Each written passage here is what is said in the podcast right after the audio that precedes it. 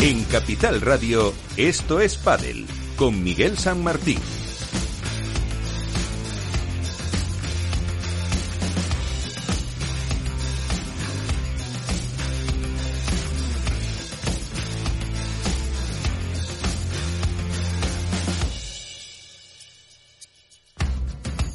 Muy buenas, ¿qué tal? Saludos en esto es Padel para contar pues lo que es un poco ha sido el balance de la temporada, un año complicado el 2023 en el que nos han dejado grandes eh, partidos, eh, polémicas y también muchísimos cambios de parejas este año, por cierto que casi casi ya nos eh, acostábamos ayer con esa confirmación de que los antiguos número uno, los últimos años, hasta que eh, Tapia y Coello se han hecho este año con ese galardón, van a seguir un año más. Otra temporada siendo pareja bajo los auspicios de la Academia M3. Pues bien, lo último que vimos fue ese Master Final de World Padel Tour con el triunfo en categoría femenina de Delphi y de Bea González. También en categoría masculina de Paquito Navarro y de Fede Chingoto, un título que se merecían sin duda.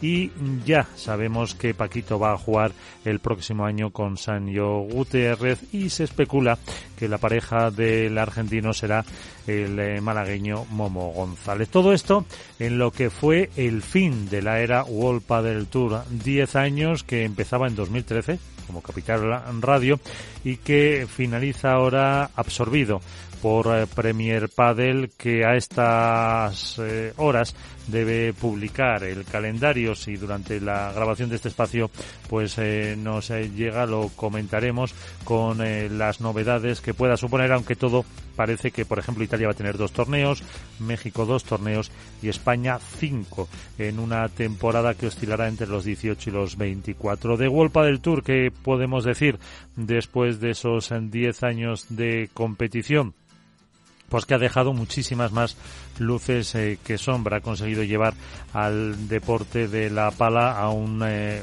a una altura que nadie se esperaba, con un récord de casi 16.000 aficionados el pasado fin de semana en el Palau Sant Jordi de Barcelona. Una profesionalización del deporte ha permitido que los eh, jugadores tuvieran un escaparate que mm, pues les eh, más que permite vivir del deporte y con unas eh, cifras ya millonarias en algunos casos con contratos estratosféricos con marcas con eh, marcas de pádel, marcas relacionadas con el pádel, pero también ajenas eh, con muchos patrocinios. Es una labor que han realizado bajo el auspicio de DAM, la compañía cervecera que pues apostó por este deporte y que ahora mm, no lo deja, porque ya lo dijo el presidente Ramón Ajenjo en una entrevista en Mundo Deportivo, van a seguir vinculados a este mm, deporte. Ha tenido también sus eh, sombras, eh, un poco marcadas por el éxito, una actitud en algunos casos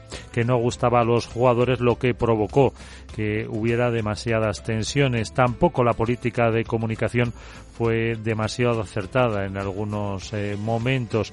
Eh, por ejemplo, desde este programa, con el que llevamos ya más de siete años dedicando al mundo del pádel, habíamos pedido, sobre todo en los últimos años, en reiteradas ocasiones, entrevistas, eh, por ejemplo, con Mario Hernando, cuando llegó a la dirección general de la competición, o después incluso con Alex Correia, del que poco se sabe como adjunto a la presidencia y que intentó llegar a un acuerdo con los jugadores para que no se fueran a Premier Padel. En resumen, 10 años con más luces que sombras y que en los próximos minutos analizaremos con un completo equipo de profesionales. Con Juan da Cañadas en la parte técnica, comenzamos el último programa de la temporada de estos Padel.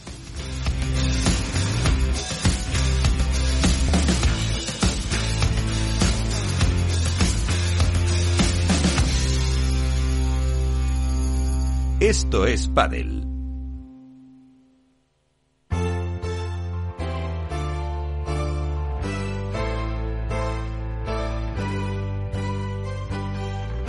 En Esto es Padel comienza el debate.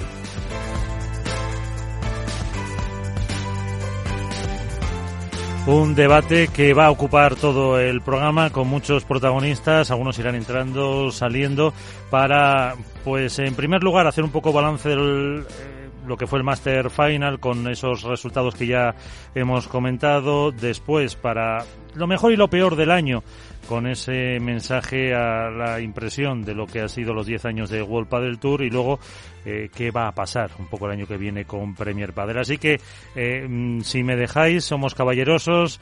Mónica Montes, la víbora del Padel, en primer lugar. Muy buenas, ¿qué tal, Mónica? ¿Qué tal? Hola, muy buenas. Feliz de estar aquí en este último programa de la temporada, la verdad. Eh, tenemos a Iván Hernández, Contrapared, muy buenas. Hola, Iván. Que Iván le dejaremos primero porque va a tener algunos problemas de, de conexión. Nacho García, Padelazo, muy buenas. Hola, ¿qué tal? Muy buenas a todos. Álvaro López, Padel Spain, ¿qué tal? Hola compañeros, muy buenas. Y Isaías Blayota, Diario Ley, Argentina, ¿qué tal? Muy buenas. Uy, bueno, se supone que nos ha saludado, se lo oye un poco, un poco mal. Eh, Iván, a ver, la primera pregunta y que luego los demás te vayan eh, o que vayan interrumpiendo. ¿Qué te ha parecido este Master eh, Final? Eh, nunca mejor dicho lo de Final con ese récord de espectadores y con eh, pues partidos muy interesantes.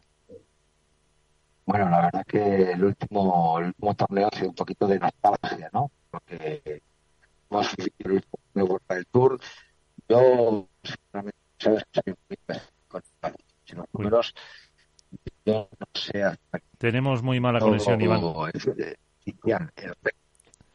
Se nos... Ah, eh, estoy a punto de salir. Sí. En cuanto pueda. Pues se nos corta un poco la comunicación. Vamos a ver si se mejora un poquito. Eh, Nacho. Bueno, pues es el, el final, ¿no? La, el colofón a, a, una época, probablemente a la época más importante del pádel profesional. Eh, los 10 años que World Padel Tour eh, ha estado vigente y la verdad es que ha sido un torneo muy, muy especial en ese sentido, ¿no? Desde el primer momento había eh, muchos detalles que indicaban que, que, aquello, además de un Master Final, que ya de por sí es algo eh, importante o significativo, era una despedida. Desde, no sé, el propio vídeo que World Padel Tour envía antes de los partidos en homenaje o tributo a los trabajadores y a sus familias, los comentarios de muchos jugadores, de muchos trabajadores de World Padel Tour, había una sensación, efectivamente, un aroma claro a despedida que ha hecho que todavía esta, esta última prueba, eh, por otro lado, en lo deportivo, también en lo logístico, espectacular, pues haya sido todavía más, más especial. Álvaro.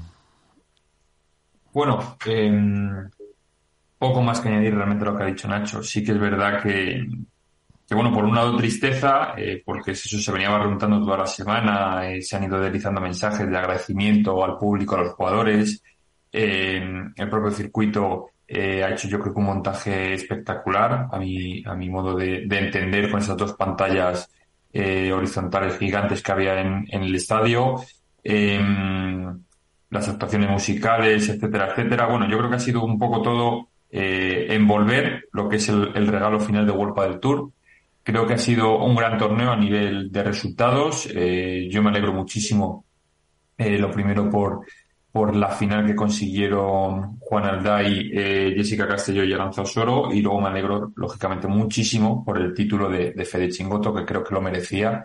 Lo ha estado trabajando mucho y es uno de esos jugadores que desgraciadamente no ha tenido hasta ahora más títulos, pero que, que sí que lo ha merecido.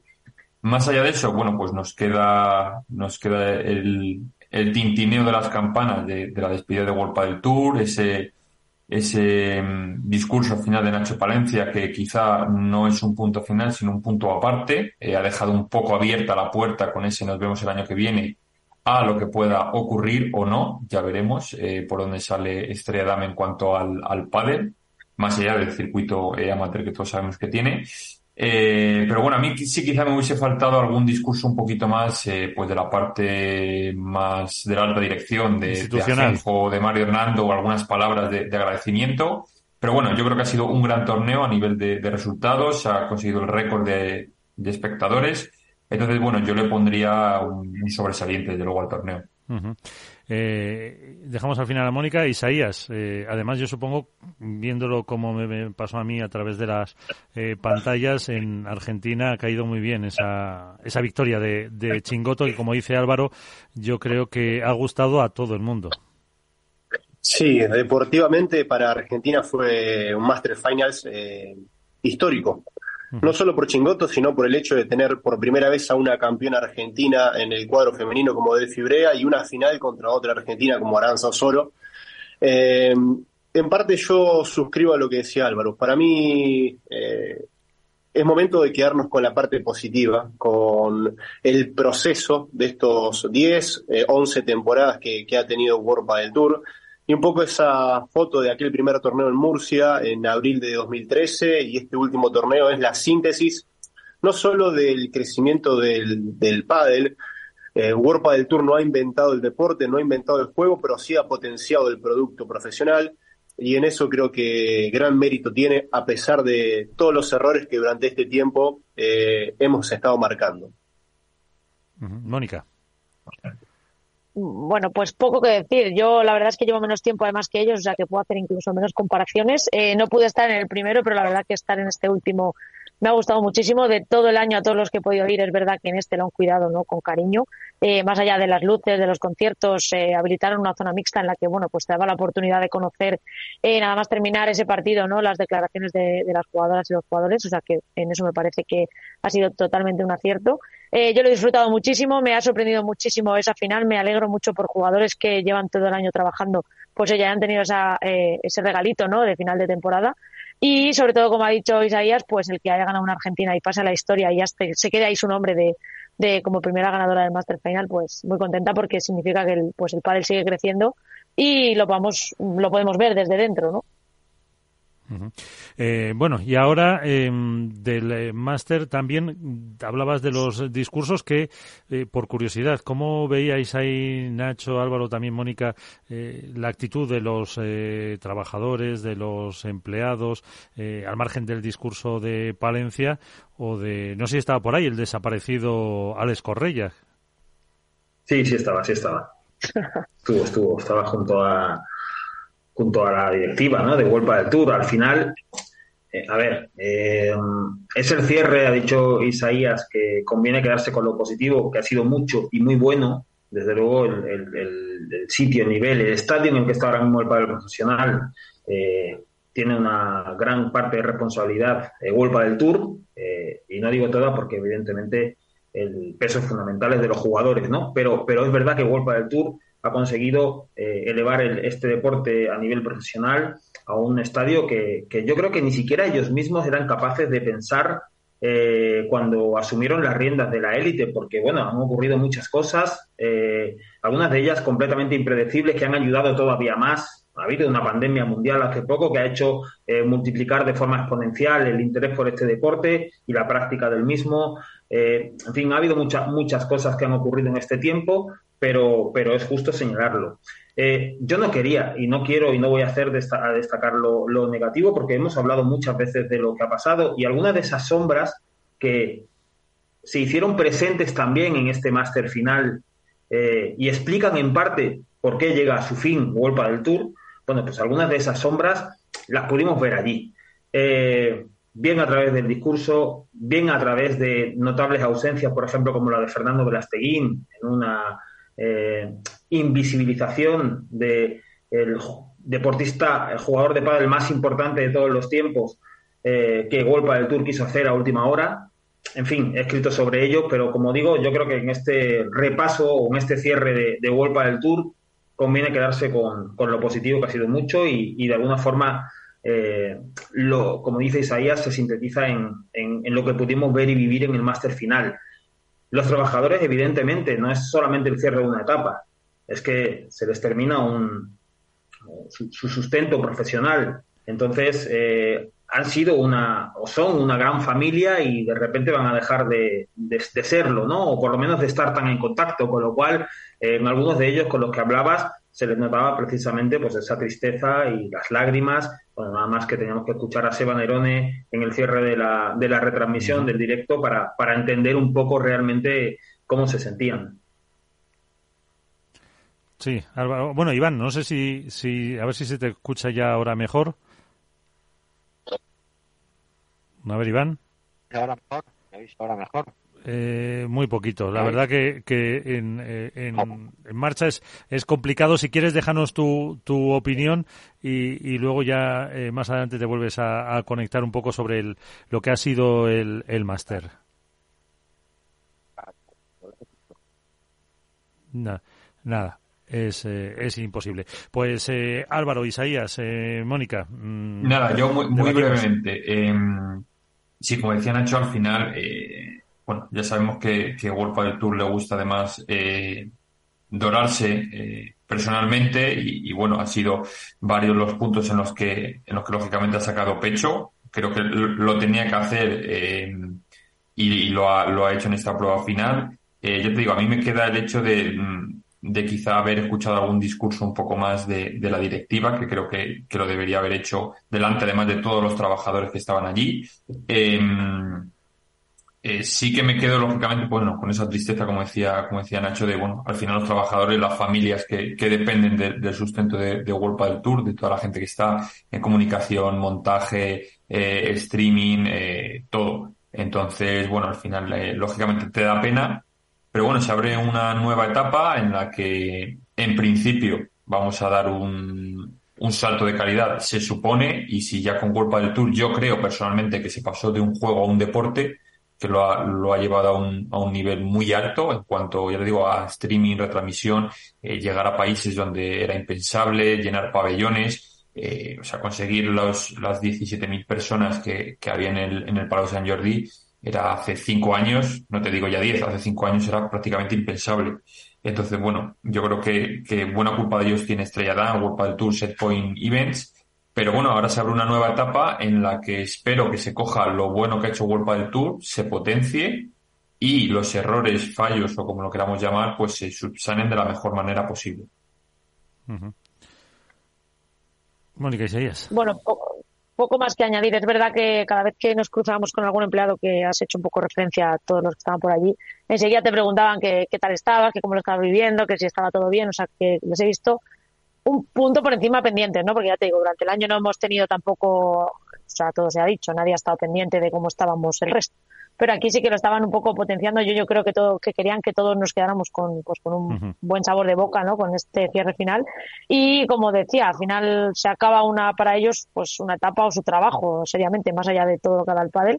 Eh, sí que es verdad que yo en ese sentido, y lo voy a sacar aquí público porque bueno, es una opinión, les veía bastante tranquilos a muchos con los que hablé, en el sentido de que tampoco les veía agobiados del momento de quedarse sin trabajo. No sé si es muy bien porque tendrán un paro estupendo o porque realmente eh, no es un adiós definitivo, pero bueno, esa fue mi, mi, sensación, no era de perder un trabajo, no era de acabar una etapa, eso sí, pero pues no de perder un trabajo. Pues vamos a conocer otra opinión eh, junto a la vuestra de alguien que también ha estado estos 10 eh, años y para hacer un poco balance de la temporada le molestamos dos minutitos y a un habitual de este espacio. Manu Martín, ¿qué tal? Muy buenas.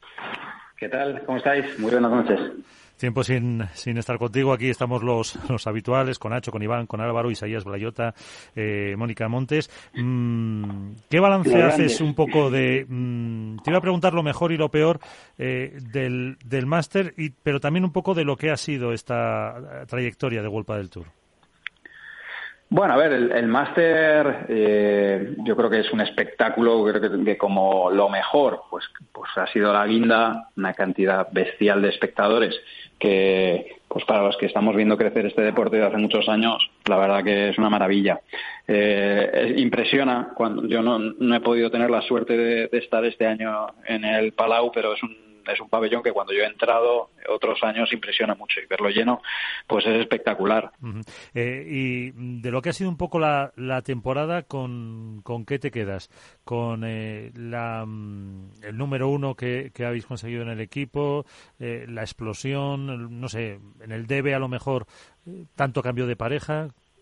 A nivel deportivo me refiero ya más, lo mejor y un poco lo peor. A, nivel Claro, a ver, para mí a nivel deportivo pues me tengo que quedar con el número uno, porque al final eh, ya como ha pasado, como es algo que no, que no pasa en el último torneo, sino que ya lo sabes de antemano, pues como que se, se normaliza. Y llevamos eh, una temporada que para mí no, no fue nada esperado el inicio que, que, que tuvo el equipo, que, que, fue bestial. Es verdad que luego se ha, se ha empañado un poco porque, bueno, no, no, ha sido fácil mantener ese, ese ritmo y esa, y esa intensidad pero me quedo sin lugar a dudas con, con ese número uno que es, que es, un, es algo espectacular.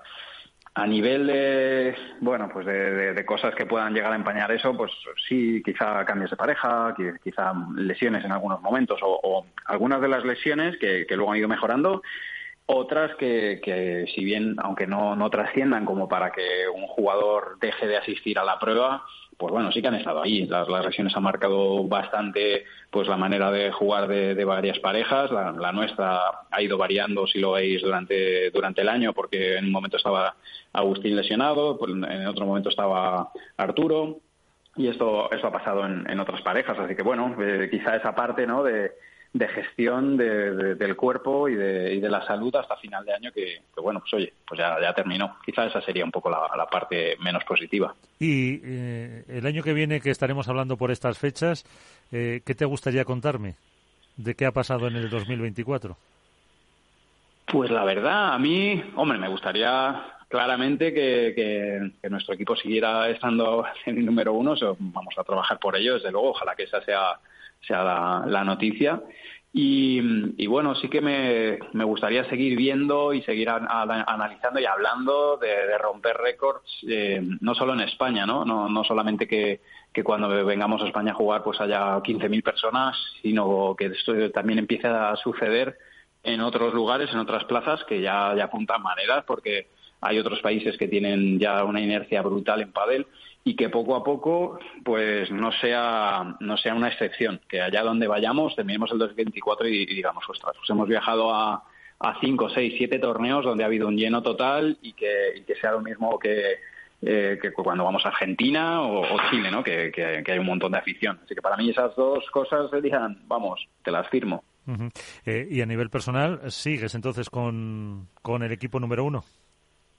Sí, yo sigo ahí aportando mi, granito de arena. Eh, ojalá y que el año que viene incluso pueda tener más presencia en banco con ellos, pero, pero bueno, sí, yo la verdad que estoy encantado con, con el equipo, con trabajar con estos dos fieras, principalmente más con Arturo, que es el que, el que trabaja conmigo cuando está en Madrid. Y yo, pues eso, yo estoy a, a disposición del equipo para, para echar una mano en, en lo que buenamente pueda. He aprendido muchísimo de estar, de estar trabajando con ellos ya se cumplió, pues eso, ya se cumplió un año hace un mesecito y, y la verdad que yo feliz. Así que, bueno, ojalá que, que, pueda, que pueda tener un poquito más de protagonismo en algunos momentos y, y, vivirlo con ellos. La verdad que sería genial. Bueno, pues se lo pedimos a los Reyes también. Eh, Manu Martín, como siempre, eh, que sé que tienes mucho lío, muchísimas gracias por estar con nosotros y nos escuchamos eh, en 2024. Nada, al revés. Gracias a vosotros, que sabéis que vuestro programa me encanta y os mando un abrazo a todos, a, todos los que hacéis eh, este espacio y a todos los amantes del pádel que, viene el 2024 cargado de, muchos retos. Pues con eso nos quedamos, que hoy no les he dejado hablar a los compañeros porque tenían eh, prisa. Bueno, eh, compañeros, eh, ahora sí. Mmm, daba poco mano pie al aspecto deportivo. Mm, vamos a hablar un poco también de, balance de lo que ha sido este 2023 en el plano deportivo, la irrupción de Arturo y de Agustín como número uno, eh, los superpibes, el regreso después de las lesiones que ha mencionado Manu también de Lebron y Galán en categoría masculina. Eh, ¿Cómo resumís un poco este, este año? Y no sé si lo que hablábamos de sorpresa allá por eh, abril eh, con ese número uno a, ahora es eh, menos sorpresa. Eso Arturo Coello y Agustín eh, Tapia. Eh, Isaías. A mí me da esa sensación y lo hablamos con también con Iván Sander mi, mi compañero estos días cuando hacíamos un poco el resumen que, uh -huh. que la imagen que te queda es la imagen final de toda película, de toda historia, de una temporada como resultó esta de World del Tour y Premier. Y en los últimos minutos, en el último ratito, pasa esa secuencia, esa escena que te engancha y te dice, bueno, quiero ver un poco más. Para ver un poco más habrá que esperar a 2024. pero si dividimos la temporada en dos etapas, en aquella eh, primera etapa de dominio absoluto de Tapia Coello, con unos estupa dinero tratando de arañar algo, eh, indudablemente fue mejor por eh, emotividad, porque ahí se termina disputando el número uno de World del Tour, que lo que pasa en la segunda etapa, donde empezamos a ver una resurrección de Galán Lebrón, donde en el centro de la escena se posiciona un poco más qué va a pasar para el año que viene con el tema de las parejas, que em, al final recién podemos anotar a la cuarta pareja que termina ganando en el cuadro masculino.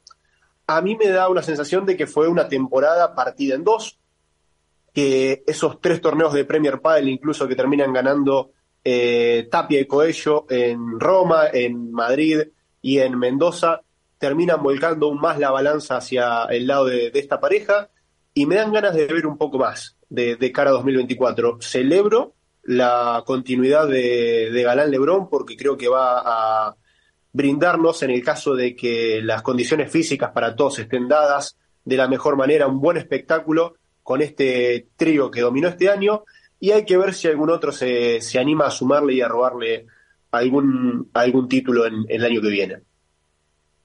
Sí, interrumpiros, Nacho. Sí, yo coincido con, Isaías. Evidentemente el análisis eh, apunta a una temporada con dos etapas claramente diferenciadas. La sensación de que, bueno, evidentemente Tapi Coello ha sido la mejor pareja sin discusión, no creo que nadie ponga en duda eso, eh, pero sí da la sensación de que el año se les hizo un poco largo, eh, como que terminaron pagando un poco ese acelerón que dieron al principio de temporada eh, y les costó como cerrar el año.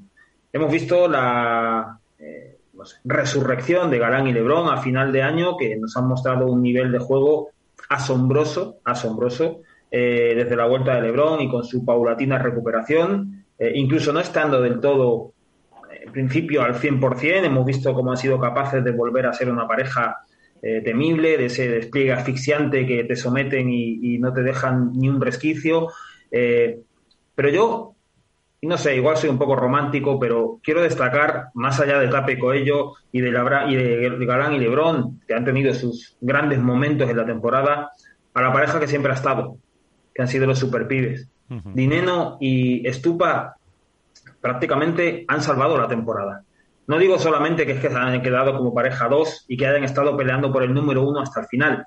Es que a los espectadores nos han salvado la temporada. Sin Estupa, Estupa y Dineno fueron la primera pareja que, enseñaron que a Tapia y Coello se les podía ganar.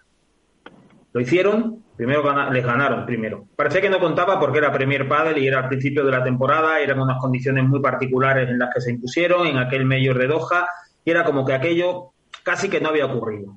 Así que de repente cuando Tapia y Coello empiezan a ganar títulos, llegan eh, Dineno y Estupa, que venían a hacer semifinales y de repente se plantaron en las finales perdían con Tape con Coello.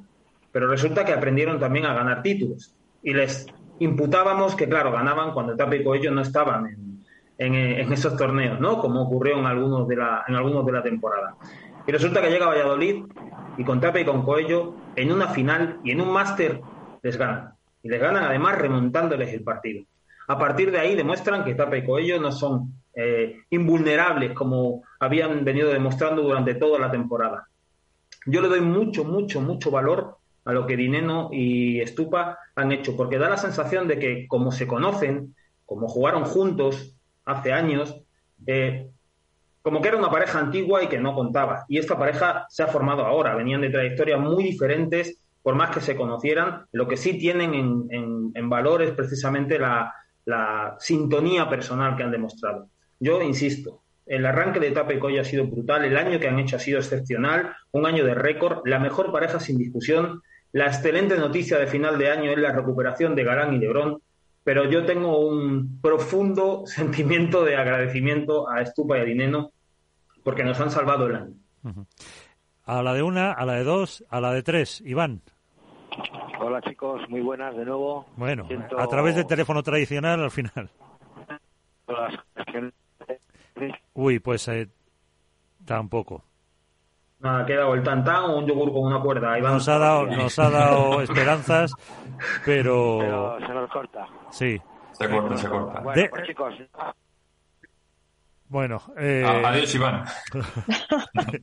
pobre, pobre hombre que en el último programa, pues eso. Bueno, eh, me ha escrito unas, unas consideraciones que ahora, ahora, ahora os leo. Álvaro, ¿qué ibas a decir? Nada, yo muy brevemente. Eh, sí, yo, a ver, coincido totalmente en que, en que el inicio, digamos, hasta, por decirlo de alguna manera, hasta junio o así, eh, Tapico y ellos fueron eh, arrasando. Em, desgraciadamente no hemos podido ver a, Galán y a Lebron en su plenitud durante todo el año, salvo quizás en los últimos eh, cuatro torneos más o menos desde septiembre, octubre, en la que sin estar Lebron al 100%, porque recordemos que Lebron volvió y no estaba al 100%, estaría al 80-85%, eh, y con un cambio en su juego más que evidente, porque dejó de, rematar y metía mucha más bandeja en su juego, eh, han sido capaces de no solo ganar títulos, eh, sino hacer un rush final de temporada espectacular.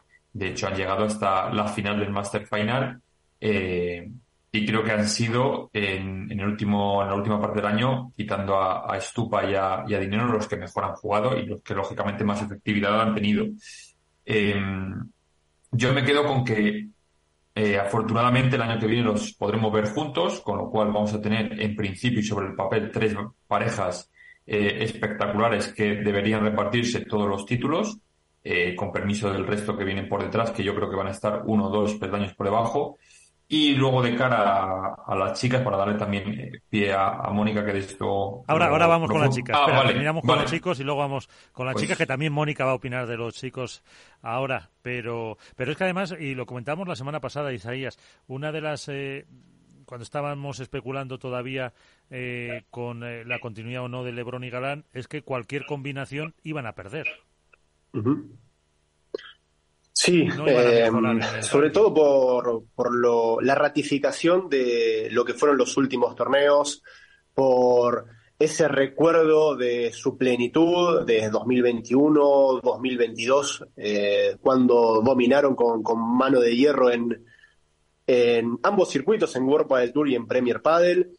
Eh, yo eh, lo había dicho en su momento cuando había un poco de incertidumbre en cuanto a la relación de, los jugadores, en cuanto a la continuidad del proyecto, incluso en cuanto a la salida de Mariano Matt, que cualquier eh, jugador que pongan al lado de, Galán o cualquier jugador que pongan al lado de Lebron no los haría mejor pareja que lo que son hoy en día y creo que terminan de convencerse de eso. De, voy a tomar una frase que, escribió Nacho en uno de sus artículos, que eh, más allá de, de, lo que podían ganar, ellos entendieron que estaban dispuestos a hacerlo, a soportarse, a soportar ciertas situaciones y lo, llevo a nuestro terreno. ¿Cuántas veces uno pensó que, bueno, es el momento de largar algo, de eh, ponerle un punto final a un trabajo, a una relación o a una situación? Y en definitiva, quizás lo único que necesita es algunas vacaciones, olvidarse de quién tienen al lado y retomar frescos para el año que viene. Una temporada que estoy dándole eh, todos los días de hace semanas F5 a la página de FIT y Premier Padel para saber cómo va a ser la configuración del calendario, pero se supone que es mucho más relajada que lo que fue estos últimos dos años. Mónica. Bueno, poco que añadir a estos expertos de padel masculino. Yo lo sigo como espectadora y como espectadora lo único que puedo hacer es sumarme a que la noticia de ayer de que Lebron y Galán continuaran, pese a que parecía que no iba a ser así, obviamente pues nos sitúa en un, en un escenario en el que va a estar muy entretenido, no va a estar muy competido y vamos a disfrutar de seguramente de una lucha por el número uno increíble. Entonces, para mí muy feliz porque sí que lo sigo, aunque no controle tanto y estoy totalmente de acuerdo con ellos, ¿no? Parece que se nos ha olvidado un poco a Tapia de Coello porque el final de temporada eh, no ha sido a lo mejor el mismo nivel que al principio, pero llevándolo a mi campo ha sido un poco lo que les ha pasado a Ari y a Paula, ¿no? Consiguieron ese número uno en Ámsterdam y no han vuelto a, levantar un título. Entonces parece que da la sensación de que, bueno, se oye de todo ya, ¿no? Que si ya están pasando un trance, que si están mal y que si, bueno, pues que si se van a separar o lo que la gente quiera especular. Pero eh, lo cierto es que han acabado número uno y que han hecho un gran año, pero es verdad que el final de temporada pues también se ha dividido un poco en dos y ha sido sin duda para Delphi Bea, que lo han demostrado en el Master Final y lo han demostrado en los últimos torneos al nivel en el que están y han acabado pareja número dos, que tampoco era algo que nadie no se podía imaginar, yo creo, con, cuando empezó cuando empezó el año. Pues ya que estás, Eh, abre el Miguel, melón. Miguel, perdón, antes de pasar al pádel femenino, si me permites un apunte eh, en relación a lo que comentaba Isaías sobre la continuidad de la pareja de Galán y de Lebrón, em, pues se ha escrito mucho, que se separaban, bueno, en realidad no era no eran informaciones descaminadas en el sentido de que no, no estaba rota la pareja, eh, evidentemente estaba todo pendiente de una última decisión, pero desde luego que había aguas turbulentas seguro, seguro porque eh, estuvieron buscando recambio y alternativas, o sea que no, no es, no es una cosa, no es un tiro al aire. Pero dicho esto, yo hay una frase que escucho, que he escuchado últimamente muy a menudo, que es la de el dato mata al relato.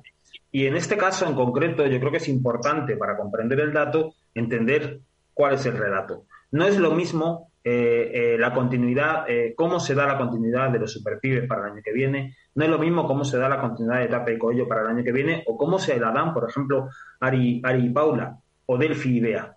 No es lo mismo que la continuidad de Galán y Lebrón que se produce en el último minuto de la temporada y después de haber sopesado todas las opciones posibles. Digo esto porque, además del nivel de juego, además de, de que de respeten las lesiones y de que el nivel físico sea óptimo, van a tener que trabajar también eh, la cuestión mental y psicológica, porque es una pareja que viene eh, con cicatrices del recorrido que tienen, de las tensiones que vienen sufriendo.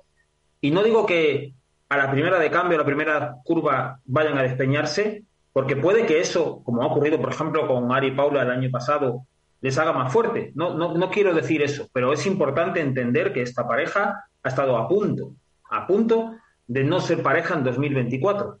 Y eso puede, eh, hay que saberlo para saber que lo que ocurre el año que viene tiene también relación con lo que, con lo que pase hoy.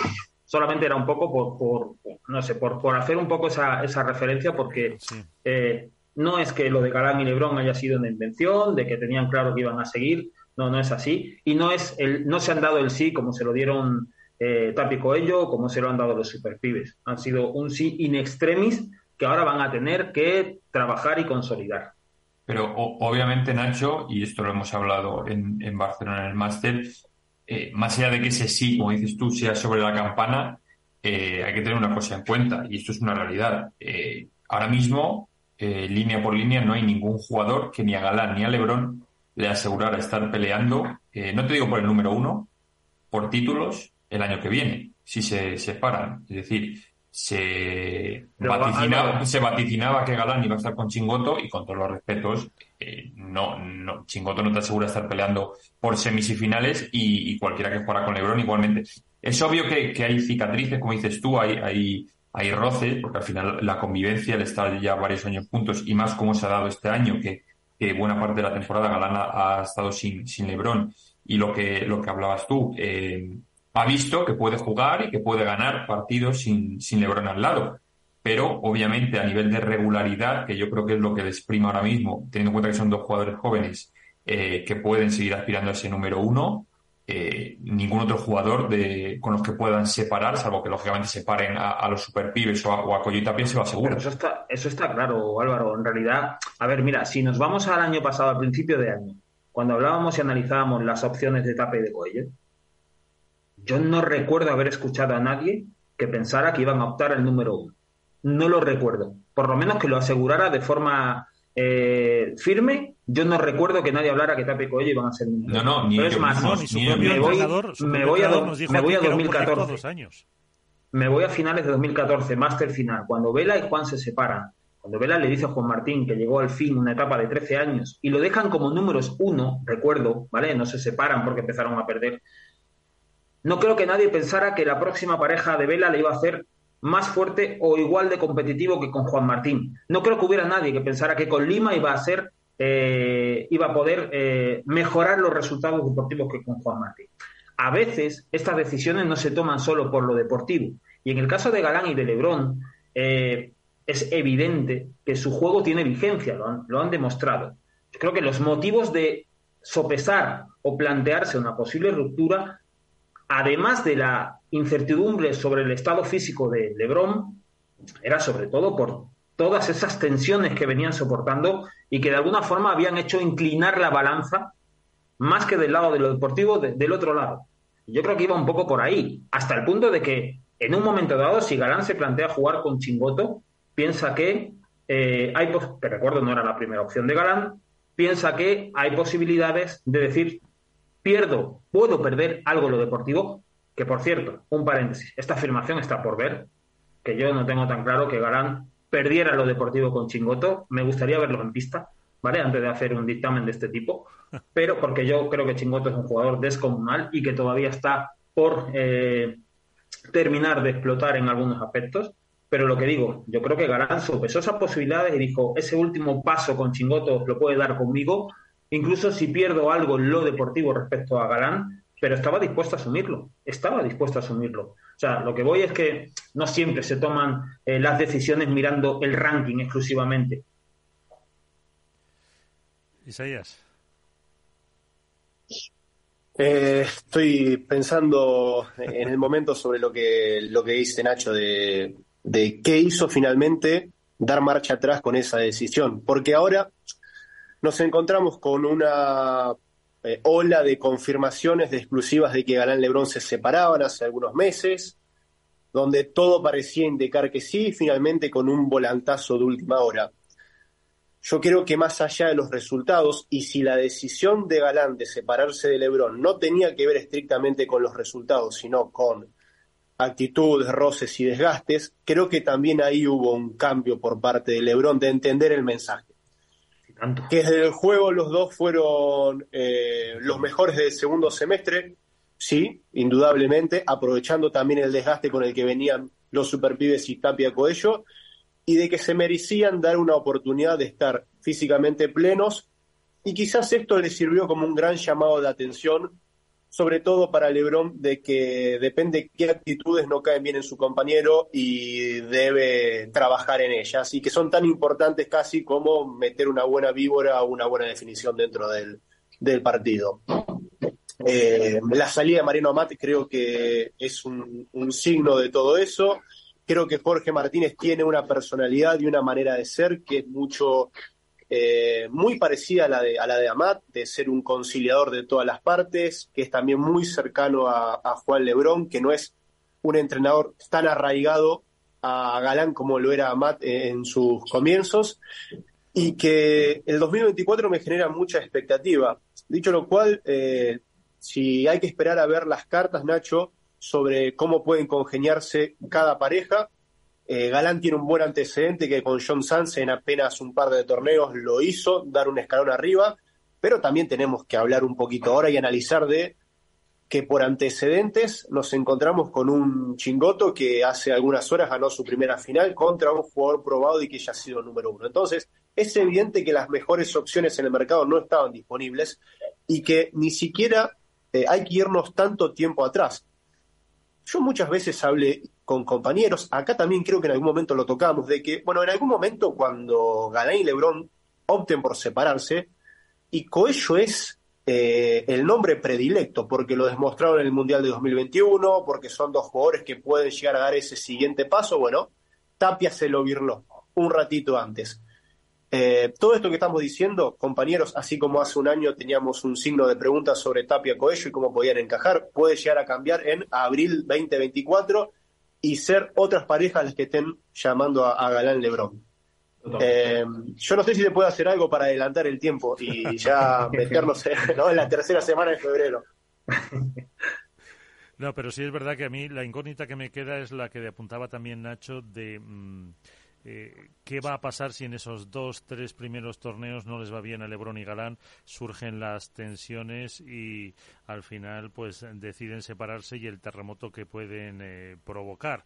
Con, bueno, hay una pregunta, Miguel. A mí me gustaría, dice Isaías, perdona que te interrumpa otra vez, dice Isaías que, que le gustaría ver alguna forma de adelantar el tiempo. Yo puestos a pedir imposibles, me encantaría saber qué pasaría, qué hubiera pasado si a Galán le dicen que sí eh, pues no sé, sus eh, contactos, vamos a llamarlo así, por ejemplo, con Martín Dinero.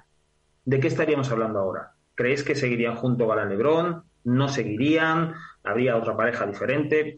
A eso me refería antes cuando digo que aparte del tema físico, el juego, etcétera, etcétera, Galán y Lebrón van a tener que de alguna forma reconstruir su confianza el uno en el otro. porque no se han llegado a despedir, evidentemente, pero sí había una sospecha por parte de cada uno de los dos de que la opción de la ruptura era, por primera vez en su, en su etapa juntos, era más que posible. Entonces, eh, no se dijeron adiós, pero casi casi que se miraban de reojo, así que ahora, de cara al año que viene, van a tener que reconstruir un poco esa relación. Y lo que decía Isaías, con muchísimo acierto, es verdad. Lebron lleva cuatro meses haciendo de meritorio. Cuatro meses haciendo de meritorio. No yo no he conocido una actitud de Lebron así en, mucho tiempo y ha hecho eh, notables esfuerzos por acercarse muchísimo a Galán, por desterrar algunas eh, reacciones como las que tenía tan temperamentales y tal, y en parte también tiene que hacerle reflexionar de que igual si todo eso lo hubiera hecho antes, igual no hubiéramos llegado a este punto.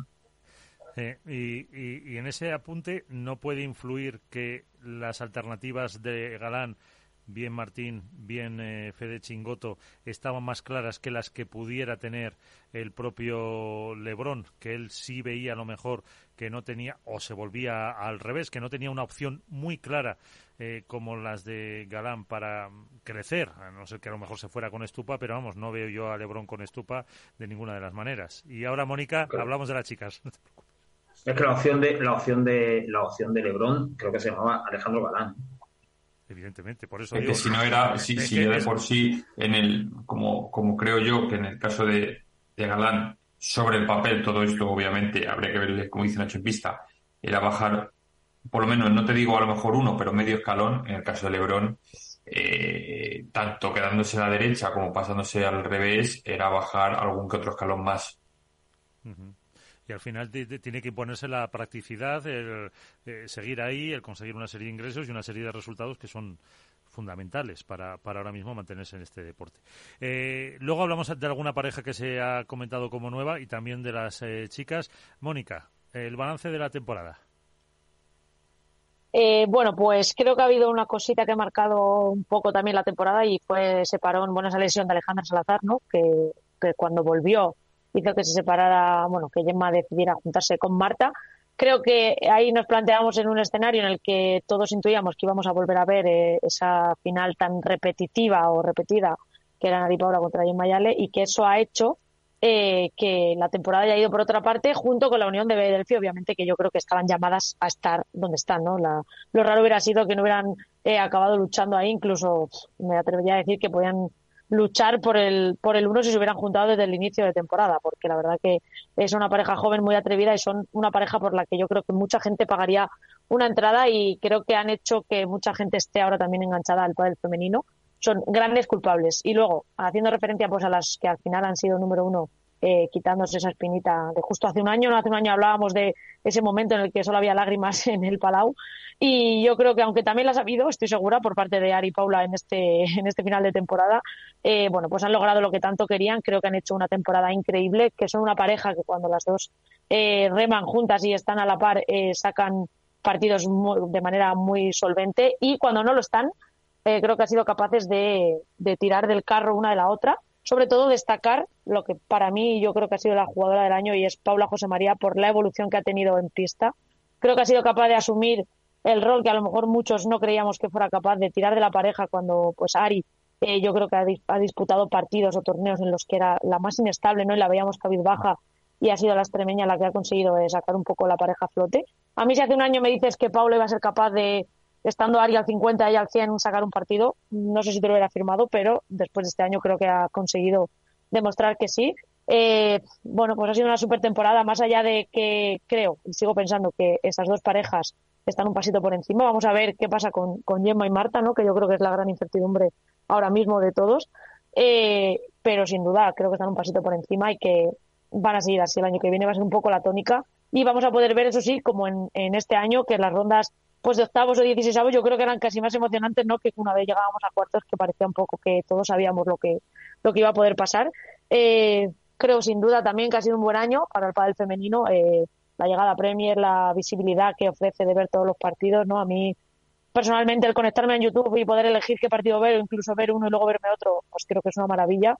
Mucha gente ha podido descubrir, pues, a las jóvenes que vienen por detrás, ¿no? Y a muchas parejas que quizá no las veíamos tanto en, la televisión o, o, teníamos la oportunidad.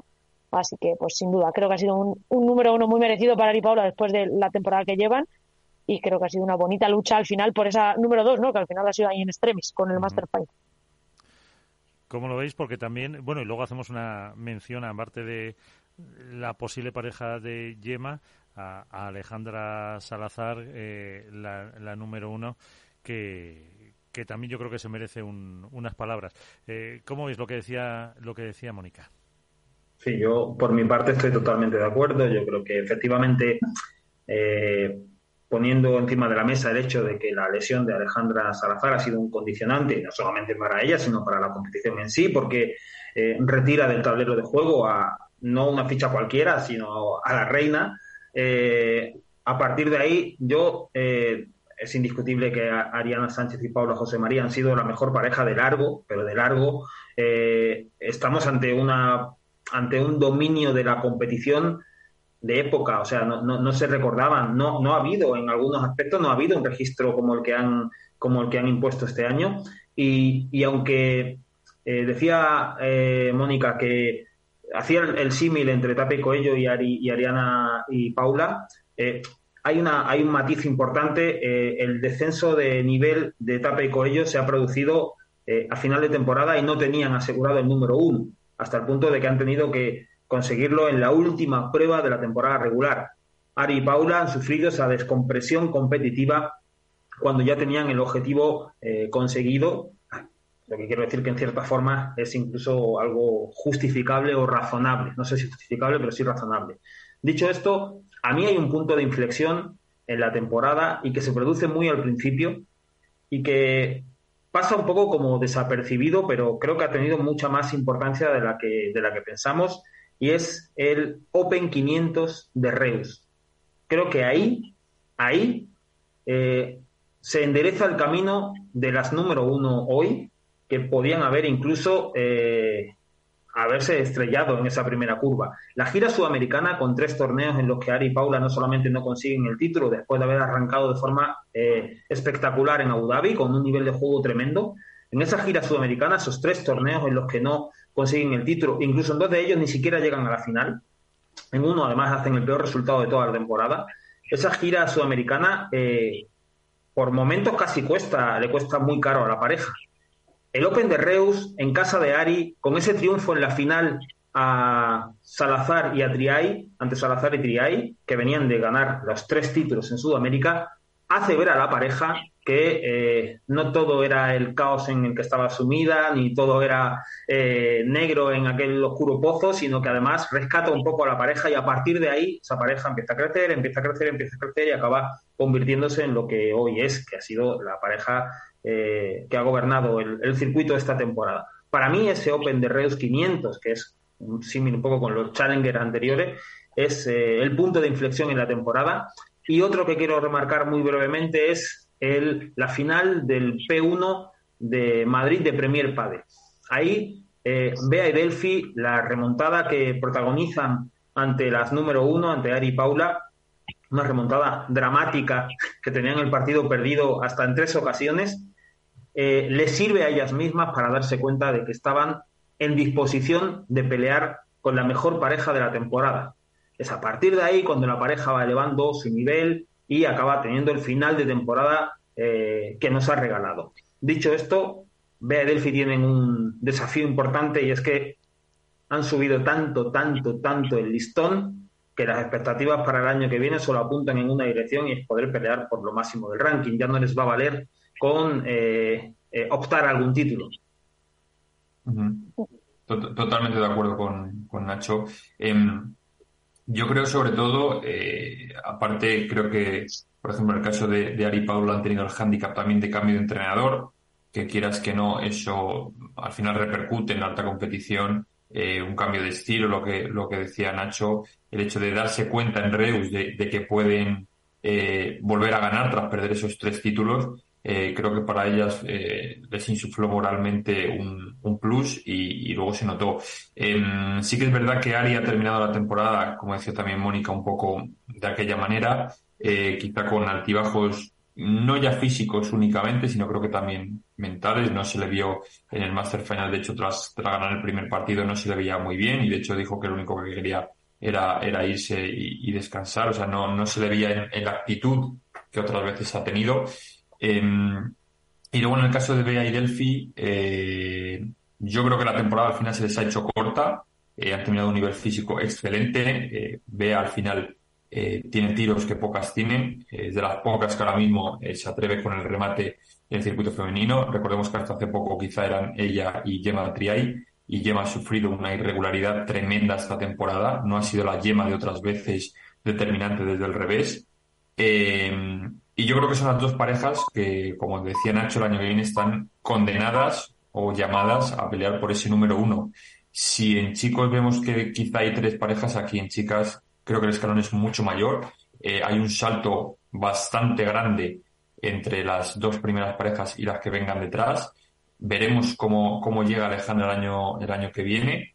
Eh, veremos con quién decide eh, jugar y, y, cómo es está Alejandra, porque recordemos, hay que tener una cosa muy clara. Alejandra es una de las veteranas, eh, y quieras que no, eh, este año también ha estado lesionada, ha pedido parón, eh, y aunque es una bestia competitiva, pero bueno, al final los años no pasan en balde. Y veremos el proyecto de, de Tria y Marita Ortega, qué rumbo toma.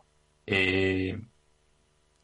creo que no, no, van a estar. Hay especulaciones de una joven con Gemma. hay especulaciones de una joven. claro, hay que ver si esa joven está preparada mentalmente para ese salto esa exigencia que le va a poner Yema de, mm, ya te digo, no pelear por todos los títulos, pero sí como mínimo plantarse en semifinales. Con lo también hay que, ver, si eh, Gemma ya está preparada mentalmente para jugar con una joven también. ¿eh? Exacto, exacto. Eso, eso es lo que voy a decir. ¿eh? Que viene, que, viene de jugar con Alejandro Salazar. ¿eh? Exacto. Eh, al final se supone que iba a ser Gemma la, líder de la pareja con Martita Ortega y la hemos visto en muchos momentos muy desconectada. Entonces tenemos que ver si la joven responde y si Gemma también responde y sobre todo qué papel juega Martita, Martita Ortega en todo esto y con quién eh, juega Martita Ortega el año que viene, porque ahora mismo, en principio, está en el aire. Pues eh, un segundito, Isaías, porque eh, encima que, que, hoy he conseguido que entrara, le estoy haciendo esperar unos minutos a Carlas Pras, con el que habéis compartido muchos minutos en este Master Final. Carlas, Padel 2.0, Padel 20, ¿qué tal? Muy buenas, ¿cómo estás, amigo? Muy buenos días amigos, ¿cómo estáis todos? Muy bien. Eh, queríamos, no sé si has escuchado un poco, estábamos haciendo balance de categoría femenina. Eh, andos un poco mm, tu resumen del año en categoría femenina y luego en masculina. Pues mira, estos días lo estábamos pensando. Bueno, primero de todo saludar a toda la gente que tienes por aquí. Creo que está Álvaro, he oído también a Nacho, no sé si también está Mónica. sí, Isaías Blayota también. Estos días. Ah, hombre, Isaías, pues desde aquí también muchos ánimos a Isaías después de esa recuperación de la operación. Y estos días pensábamos, ¿no? Un año muy especial, un año, bueno, pues que de muchas emociones, un año muy, muy cargado, intenso de competición deportiva. Y la verdad que, bueno, ha concluido un 2023 que todos, seguro muchos de nosotros nos quedará marcado en la historia con ese Master Final de World Padel Tour y sobre lo que tú decías ah, en el pádel femenino, pues un poquito lo que decía ahora mismo Álvaro, ¿no? Una Ari y una Paula que empezaban en un principio de año que después de Reus pues parecía que tenían la flechita para arriba, que se, seguramente se les ha hecho muy largo físicamente y mentalmente a este 2023, aunque eh, el hecho de conseguir ese número uno ya les liberó un poco de toda esa tensión y como decía también Álvaro, ¿no? Ese final de, carrera de año de Delphi Brea y Bea González, que seguramente ah, si hubiese sido un poquitín más largo, igual les hubiese pues dado para poder luchar para ese segundo puesto en el ranking o hasta hasta el primero, quién sabe. Eh, de los chicos. Pues de los chicos, pues yo seré muy sincero, yo era muy escéptico de esa pareja de, Arturo Coelho y Agustín Tapia. el mismo Pablo Crosetti a principio de año me dijo, ven Carlas a ver un entreno y te vas a quedar sorprendido.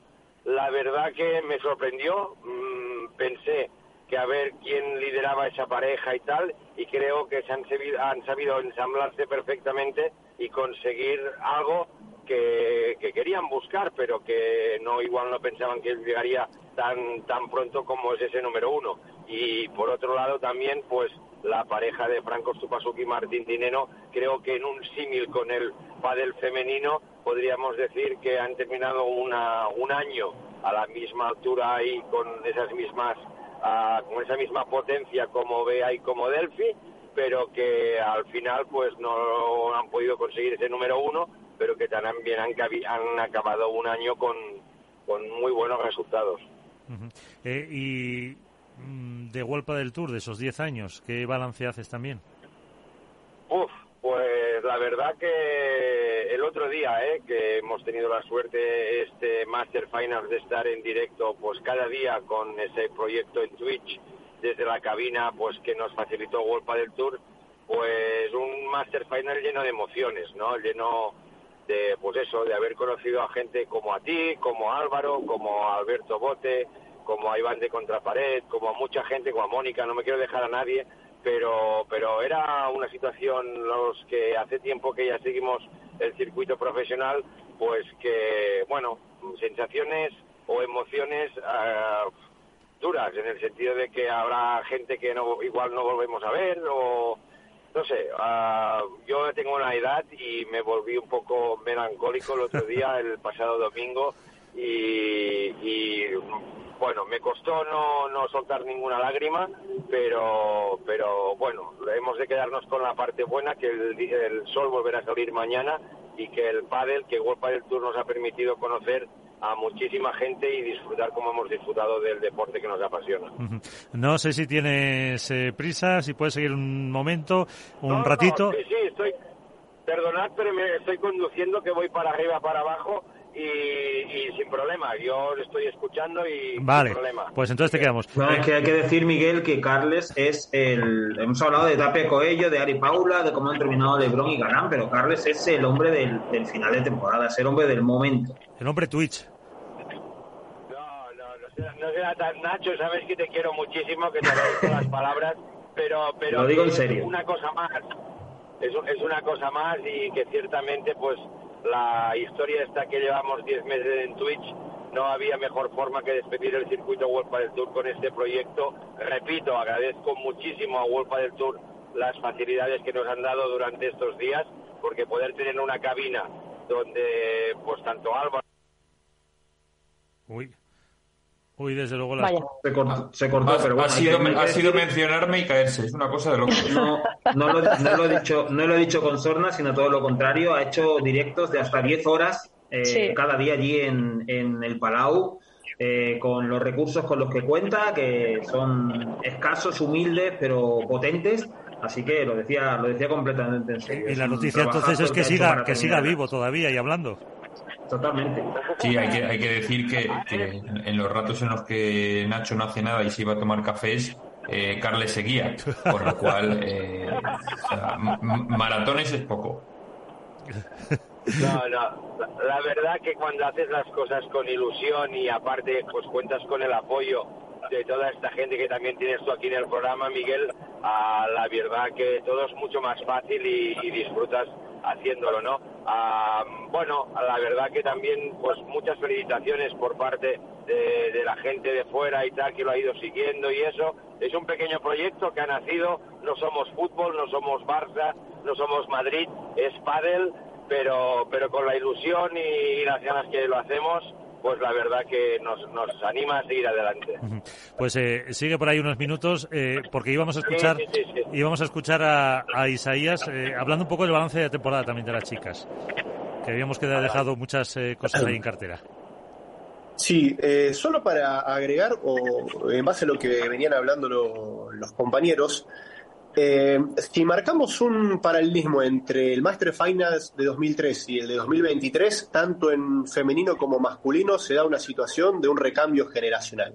Este año se ha sentado quizás un poco más en el masculino, donde aquel, aquel momento el promedio de edad era de 33 años y este de 23, con cuatro jugadores que estuvieron haciendo su estreno, con un Mike Yanguas que ya lo tenemos eh, internamente incorporado, valga la redundancia, pero que sigue siendo el más joven con solo dos jugadores de más de 30 años como son Sancho y Paquito. En el femenino el año que viene vamos a empezar a ver esa, ese recambio, la salida de jugadoras como Eli, como las gemelas, como otras que ustedes empezaron a nombrar, el caso de Ali Salazar, que tendrán que eh, reafirmar su lugar en ese estatus del top 16 y nombres que a mí me hacen muchísima ilusión porque ya empezaron a cocinarse en 2023, ya empezaron a tener sus mejores resultados y en 2024 quizás le llega esa nueva oportunidad.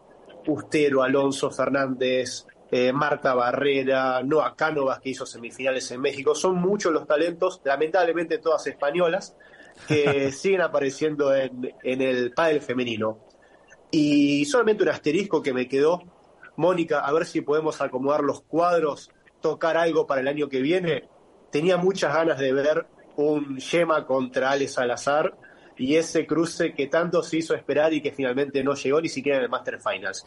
Eh, nada, era apenas eh, un partido, unas ganas de ver ese cruzado entre Martita Ortega y Ale Salazar, que quizás se da en 2024, pero el gran título, eh, Mónica lo dio, fue un gran año del femenino y la lucha por el número uno puede ser muy interesante.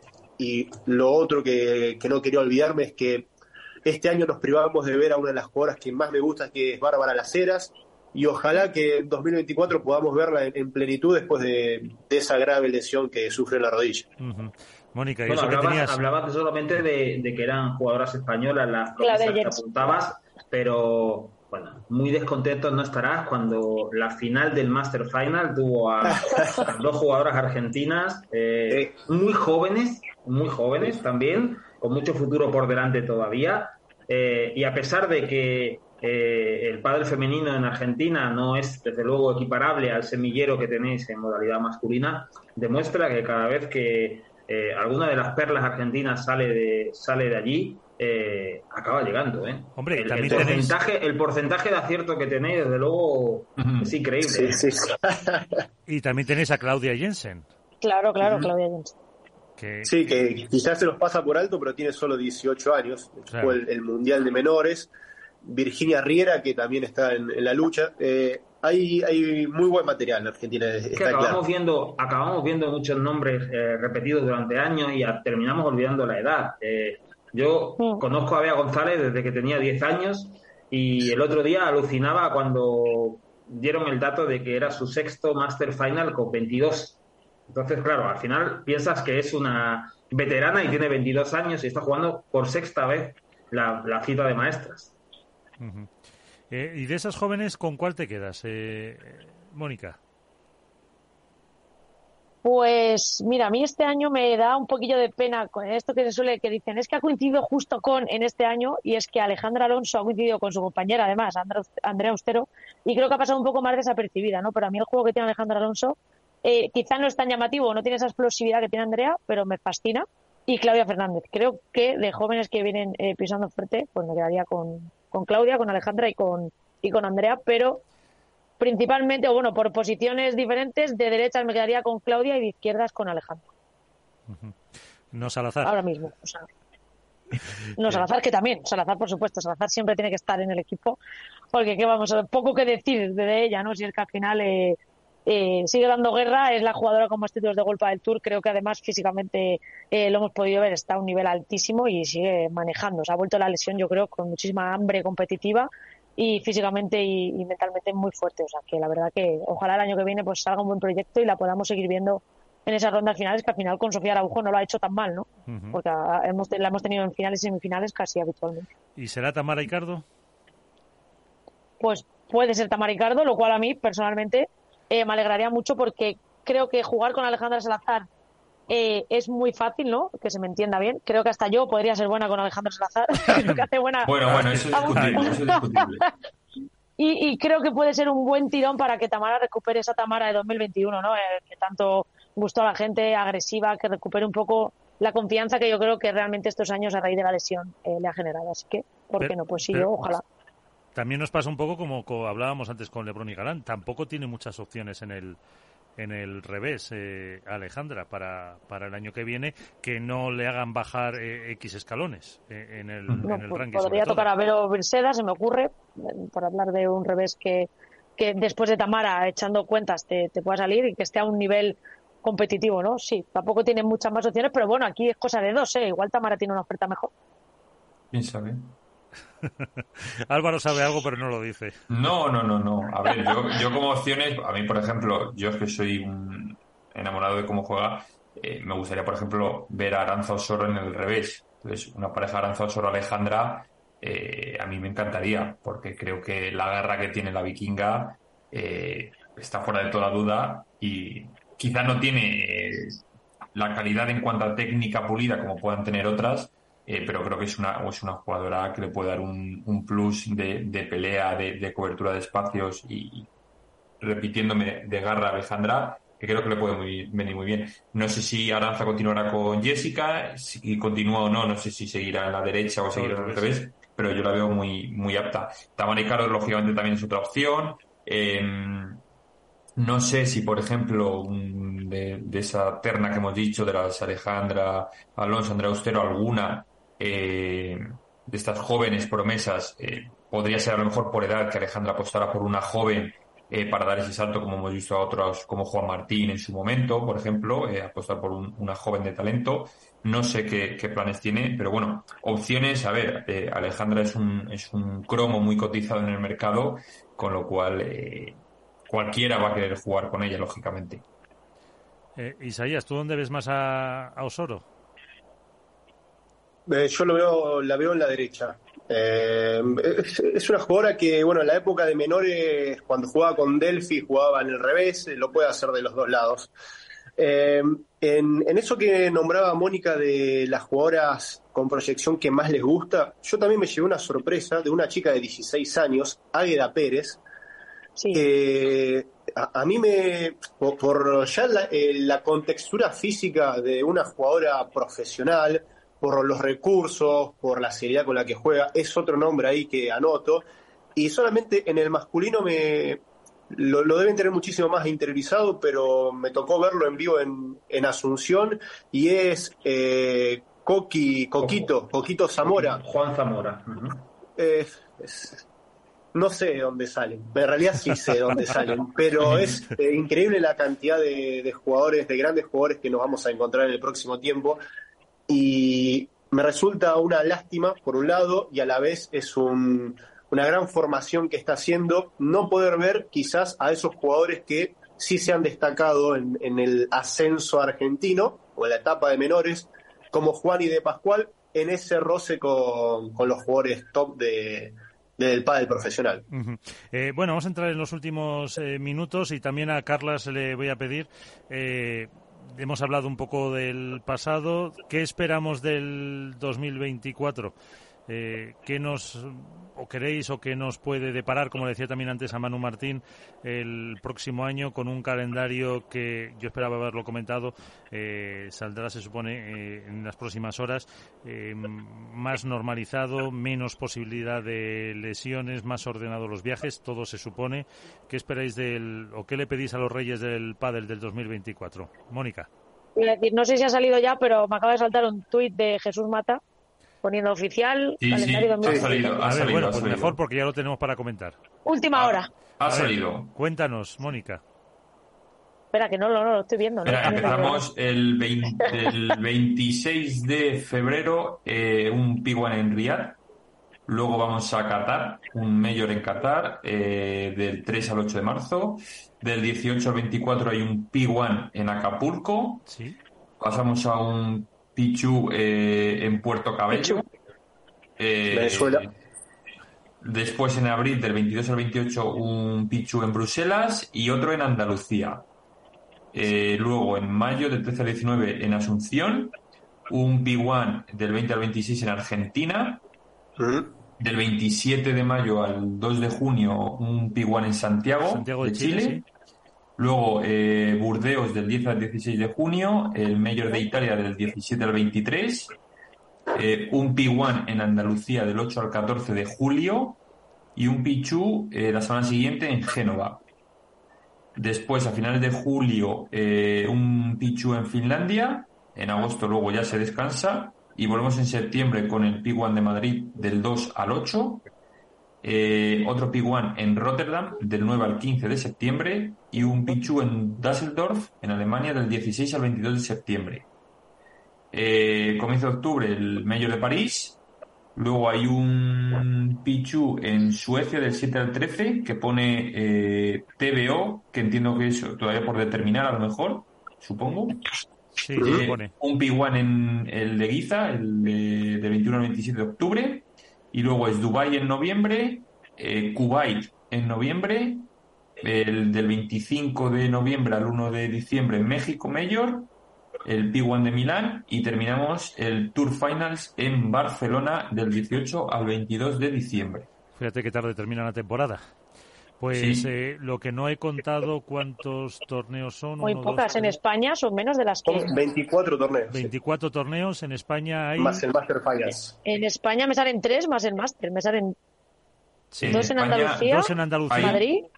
Madrid y el Máster Y de Barcelona. Sí, Ujú. no hay Valladolid, no hay otras sedes. Uf. En Andalucía, ¿qué será? Eh, ¿Sevilla y Málaga, Nacho, En se supone? principio sí, pero Nacho supongo a lo mejor sabe un poquito más. Sí, se trabaja para que sea Málaga, que es plaza, no voy a decir fija, pero es un valor seguro, y, y Sevilla, sí. Ujú.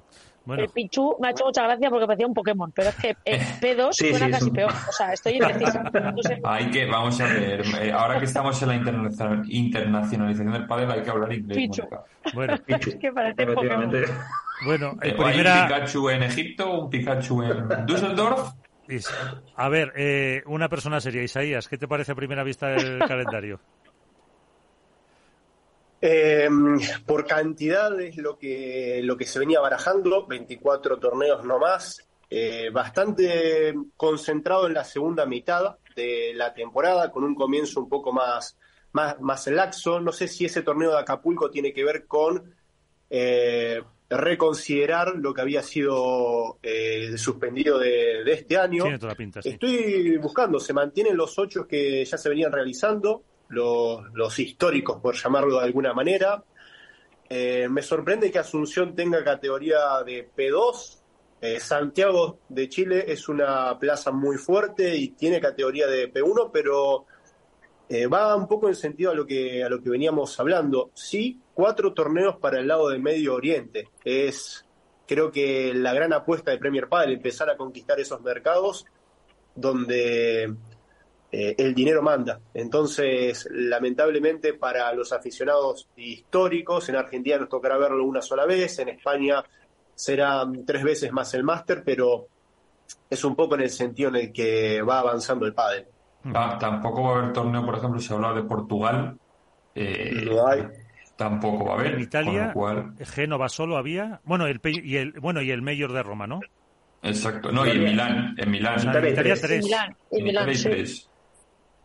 En Italia y, hay en, tres. y en- y en Alemania dos. Eh, perdón, en Alemania hay uno. Düsseldorf y, y luego el otro es Bruselas. Bruselas en Mm. Bélgica.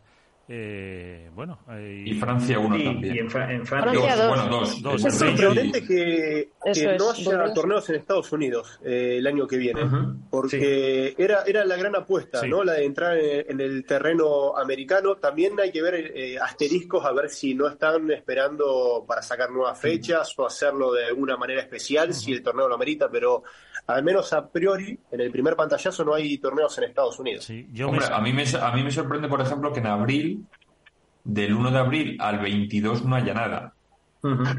A mí Ya. hay Sí, pero más de demasiado- 24, más de 24 no van a colocar. Si hubiera salido el calendario de 18, a lo mejor podías decir, pero yo creo que más de 24 no va a haber. Bueno, No, hay que pero- ver ahora también, hay que ver el encaje que tienen eh, las pruebas importantes del Cupra Fit Tour. Recordemos que la apuesta de Cupra Fit, la FIP es completar, eh, entiéndase lo de completar, o por lo menos acoplar el Cupra Fit Tour a este calendario, sobre todo con esas pruebas, pruebas Platinum que, que hacen un poco la de enganche o de conexión con los eh, Pichu, como dice Álvaro.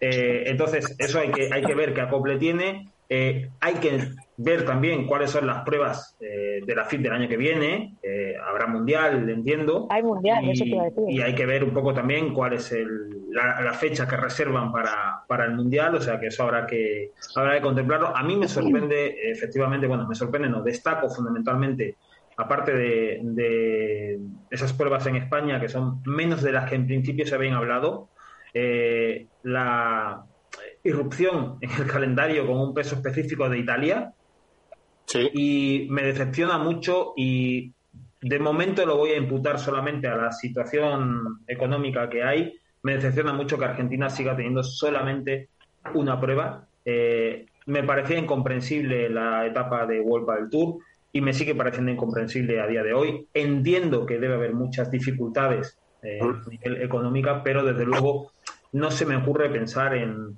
en un desarrollo del pádel a nivel profesional con Argentina tan alejada de los de los puestos importantes. 18 países son los que va a recorrer eh, Premier Premier Padel, fíjate.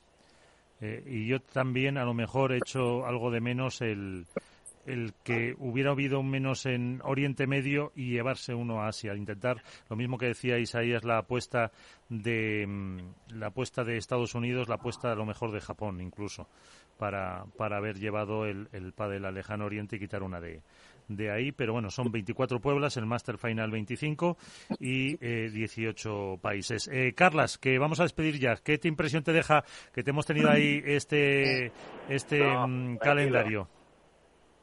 Tranquilo, pues la verdad que un poquito a lo que ya íbamos tanteando estos días por Barcelona, ah, básicamente muy contento de que seguramente el año que viene nos podamos volver a ver con Mónica, con Álvaro, con, con Nacho, con Alberto, con todos, porque lo que se decía, se confirma que Barcelona va a ser también la sede de este Final Master, creo que le han denominado. La sorpresa, ah, también yo esperaba alguna prueba en Estados Unidos, que últimamente pues lleva a cabo un crecimiento por el deporte que yo pensaba como Isaías, que tendríamos una prueba por allí y bueno, un poquito pues ahora a la espera de que ya tenemos el calendario, ver o empezar este nuevo circuito y esperar que como mínimo a poquito a poquito y también no nos tendremos que pedir mucho, pero que ojalá pues llegan, puedan llegar a tener una calidad de producto como que el que hemos visto este último año o esta última cita en el Master Final como, como World del Tour. Efectivamente, pues Carlas, prepara las maletas para el año que viene, que seguro que viajas, que viajas eh, mucho. Muchísimas gracias y feliz año. Gracias a vosotros, un abrazo. Igualmente, felices fiestas a todos. Adiós. Eh, Álvaro, te despedimos a ti, que tienes más eh, prisa, señor Pichu. Un, un, saludo de Pikachu para todos y nada, que vaya bien, eh, que disfrutemos de una temporada muy buena de pádel. Eh, felices fiestas y feliz Navidad a todos y que sigamos hablando de padre el año que viene, por supuesto. Que este año, no, ahora en este programa no hay porrita que hacer para el año que viene. Podríamos hacer las parejas número uno, pero lo dejamos para principio de temporada. Gracias, Álvaro. Adiós. Eh, Isaías, eh, también, eh, ¿qué le pides a... Eh, bueno, no sé si en Argentina es, perdona mi ignorancia, se celebran los Reyes Magos o no. ¿O tenéis, sí, sí, claro. Sí. Eh, ¿Qué le pides para, para el año que viene en el mundo del pádel? Eh, le pido eh, salud para los jugadores en el mundo del pádel principalmente, que no haya o haya la menor cantidad de lesiones posibles.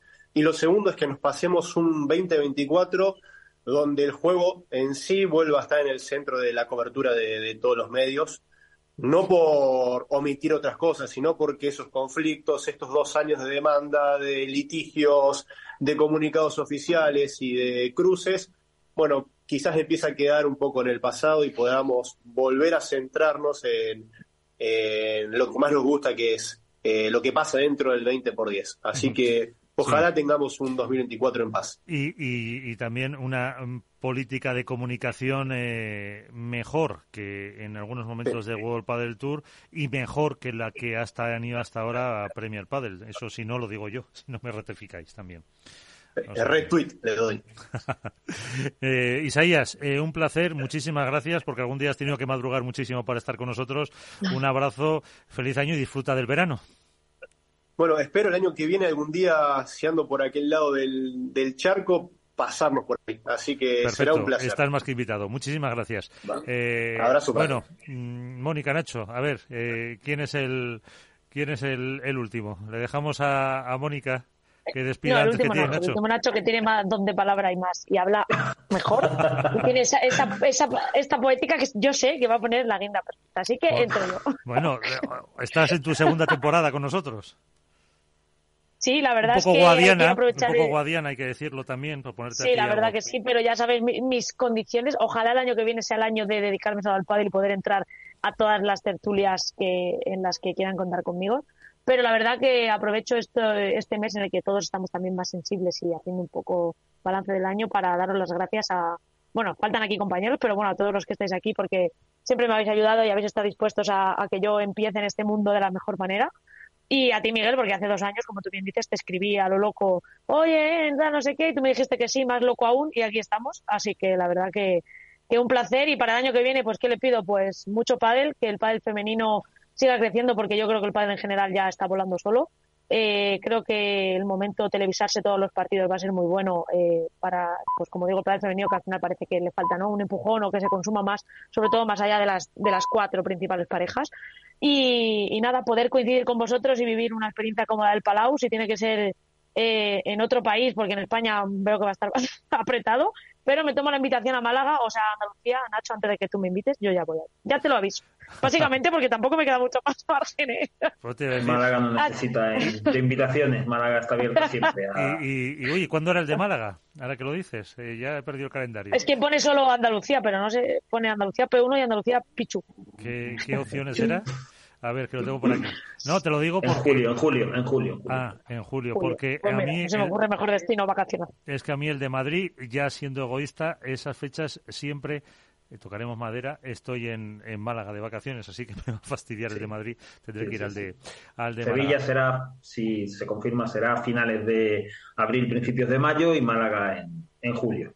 Y bueno, para terminar, eh, como dice Mónica, eh, una de las mejores plumas del periodismo padelero. Bueno, yo me, me quedo con, con varias cosas muy rápidas. La primera de ellas es que en este cierre de año eh, tengo que acordarme de dos retiradas, tres retiradas importantes. Dos de ellas son para mí especialmente significativas porque han sido eh, dos de las narrativas que más entusiasmo me han provocado. Una la de Elia Matriaín, por lo que ha, eh, no sé, lo que ha protagonizado en este deporte más allá de títulos y de palmarés, y la otra la de las gemelas. Creo que no hemos todavía eh, comprendido bien el alcance de la trayectoria de estas jugadoras, con independencia de que hayan sido, eh, pues eso, eh, número uno durante cuatro temporadas en Golpa del Tour. Esas son dos retiradas que me gustaría, antes de pasar página del almanaque, ponerlas en valor. Y 2024 señalar que será el primer año sin Juan Martín Díaz en, en activo, y no es un dato menor y no es un dato menor el primer año sin Juan Martín Díaz y el último año de Fernando Velasteguín. Solamente ya con eso estamos ante un eh, año eh, diferente en, en, este deporte. Así que nos va a tocar vivirlo, eh, nos va a tocar contarlo, nos va a tocar recordar a Juan Martín, que no será difícil, y nos va a tocar honrar a Fernando Velasteguín en, este, en esta última temporada. Y para terminar, eh, yo solo espero de 2024 que efectivamente salud para todos los deportistas, y que Premier Padel sea capaz de recoger el testigo de World Padel Tour desde el punto exacto en el que World Padel Tour dejó el padel profesional. No desde más atrás, sino desde el, punto, exacto para poder seguir con el crecimiento. Eh, si consiguen eso, a partir de ahí, eh, irá todo rodado. Pues no hay mejor forma de poner punto y final. Eh, amigos, eh, que lo puedo decir así, muchísimas gracias por estar con nosotros durante una temporada más. Eh, feliz Navidad, eh, salud, que podáis estar con vuestras familias. Hasta el año que viene y sobre todo, sed felices. Adiós, muchas gracias. Chao.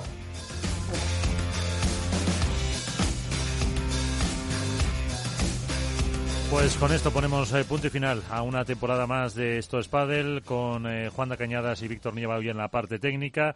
Nos vamos, sean felices, hasta la próxima y aquí estaremos en Capital Radio y en capitalradio.es.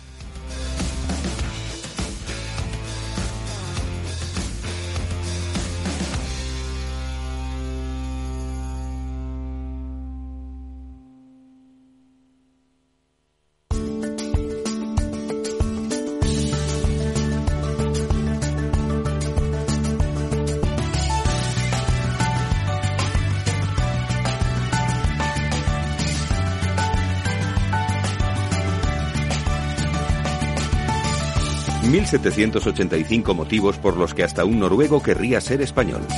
Motivo globalizado. ¿A que no sabes cuál fue la primera divisa internacional aceptada por todos los estados para el comercio mundial? Ni idea. ¿Monedas de oro? Pues fue de plata. El real de A8 español fue la primera divisa internacional aceptada por todos los estados para el comercio mundial. Una moneda, también llamada dólar español, que tenía un valor de 8 reales y que fue acuñada desde 1497. ¿El dólar español? ¿Y se utilizó mucho tiempo? Cerca de 400 años, hasta el siglo XIX, y se aceptaba en todo el mundo, desde Europa y América hasta en lugares tan lejanos como China o Australia. Entonces, ¿el dólar de Estados Unidos procede de una moneda española? Así es. El dólar español fue la primera moneda de curso legal en los Estados Unidos y la base para el actual dólar americano que aún mantiene el símbolo español de las columnas de Hércules. Ni me lo imaginaba. Pero el real de A8 español también fue antecesor del dólar canadiense, de numerosas monedas hispanoamericanas, de Filipinas y hasta del yuan chino del libro 1785 motivos por los que hasta un noruego querría ser español.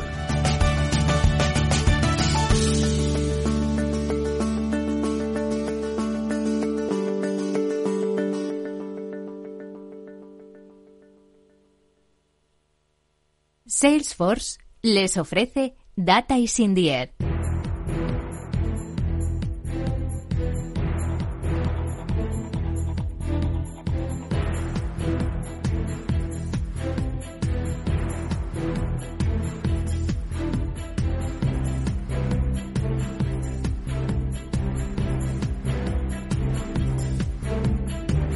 Data is in the Air, el programa de Capital Radio dedicado al Big Data y a la transformación digital de la sociedad.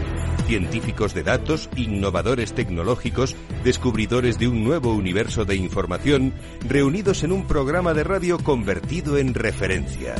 Data is in the Air.